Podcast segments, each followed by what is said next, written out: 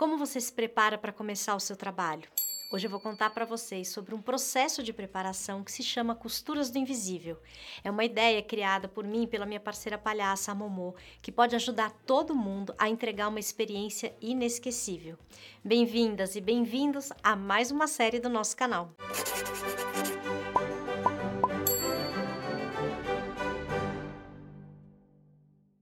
Desde que a Mônica Malheiros, a Momô e eu nos juntamos para trabalhar com a linguagem do palhaço, a gente sempre estudou muito, refletiu sobre o nosso fazer a origem, a função do palhaço, o que nos transforma, o que nos faz estar no que a gente chama do estado de palhaça como a gente aborda as pessoas, a preparação para entrar em cena, etc. Com o tempo e com as oportunidades que foram surgindo na nossa história, a gente começou a estruturar as coisas que a gente pensava, que a gente estudava, quer dizer, tudo que a gente foi aprendendo. E percebemos que havia algo crucial para que a nossa entrega alcançasse resultados melhores, quer dizer, para que aquele momento em que de fato a gente estivesse diante das pessoas, do público, tivesse uma energia e uma qualidade maiores.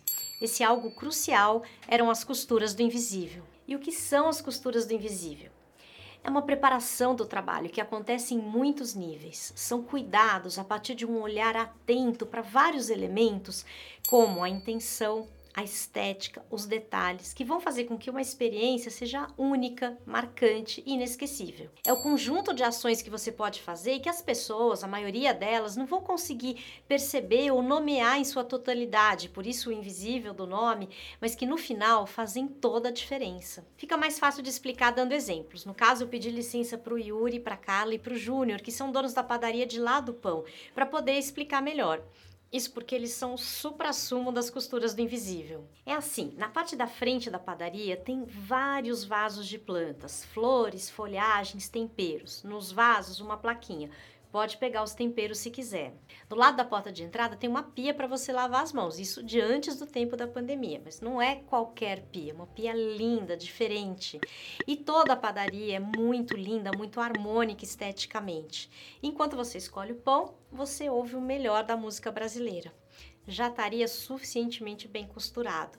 Mas a experiência se completa com a gentileza dos donos que lembram o seu nome, estão sempre com um sorriso aberto e um bom papo para trocar com a gente. Aí você pode estar se perguntando, mas isso não tem a ver com a tal experiência do cliente que o marketing fala, não é uma coisa normal de uma marca ou uma empresa que quer é, estar bem no mercado? Um pouco sim, mas é muito mais. É também uma habilidade de fazer isso tudo de uma maneira muito verdadeira, muito autêntica e orgânica. Esses aspectos que eu contei, se você notar, inclusive, são aspectos mais externos, mas existem elementos um pouco mais invisíveis nessa história toda, pelo menos para a maioria das pessoas que frequentam a padaria e que eu só descobri porque eu sou xereta mesmo.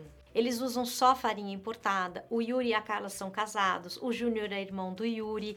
Então, algo do amor, da paixão, do cuidado que eles colocam ali é transmitido pra gente quando a gente vai simplesmente comprar o pãozinho da tarde. Então, vários aspectos das costuras do invisível são exatamente invisíveis. Vou dar outros exemplos. O show da Maria Bethânia. O que a gente vive, a experiência que a gente tem é um show incrível, um momento mágico. Para chegar ali, ela estava no teatro quatro horas antes. Ela faz uma revisão de todo o show da noite anterior com a produtora. Ela pensa o que precisa ser mudado. Depois ela vai até o palco, ela repassa com os músicos toda. Olha o que é invisível, a transição de uma música para outra, que vai fazer muita diferença. Depois ela faz um ritual e ela repassa o show sozinha, diante do espelho no camarim, ela tem as coisas dispostas, então é, as imagens, as pulseiras, a maquiagem que ela usa no show, tudo organizado, tudo faz parte do ritual dela. Toda essa preparação vai ser traduzida, mas a gente nem sabe que ela aconteceu, mas ela chegou até a gente. Muitos músicos, muitos artistas, para não dizer praticamente todos, têm os seus rituais de preparação, mas a gente acredita que isso pode estar em qualquer profissão e faria diferença para qualquer uma, qualquer uma mesmo. Outra prática das costuras do invisível foi inspirada pelo Yoshi Oida, ator da companhia do diretor inglês Peter Brook. E ele sugere um jeito curioso de você fazer isso. Você pega um pano de chão, estica ele e usa o seu corpo de rodo, porque assim, enquanto você está limpando o palco, você já está aquecendo o corpo. Se eu já fiz isso? Já!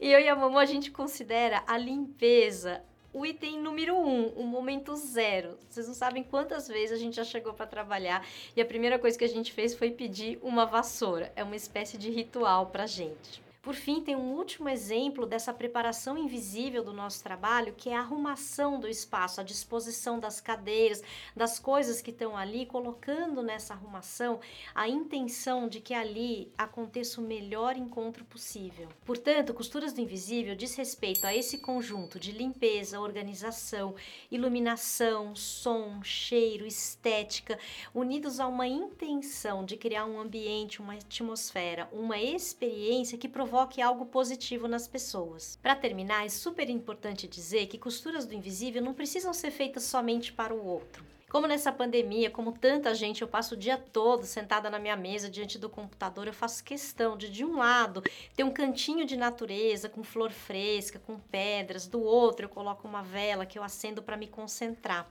Eu faço isso para mim e por mim, mas queria muito te incentivar a criar os seus próprios rituais de trabalho. No próximo episódio, a gente vai trazer outros princípios das costuras do invisível e também vários elementos para você poder pensar como adicionar costuras do invisível no seu trabalho para fazer ele ainda mais especial. Se você gostou desse vídeo, curta, comente e compartilhe também. A gente está quase chegando em 10 mil assinantes.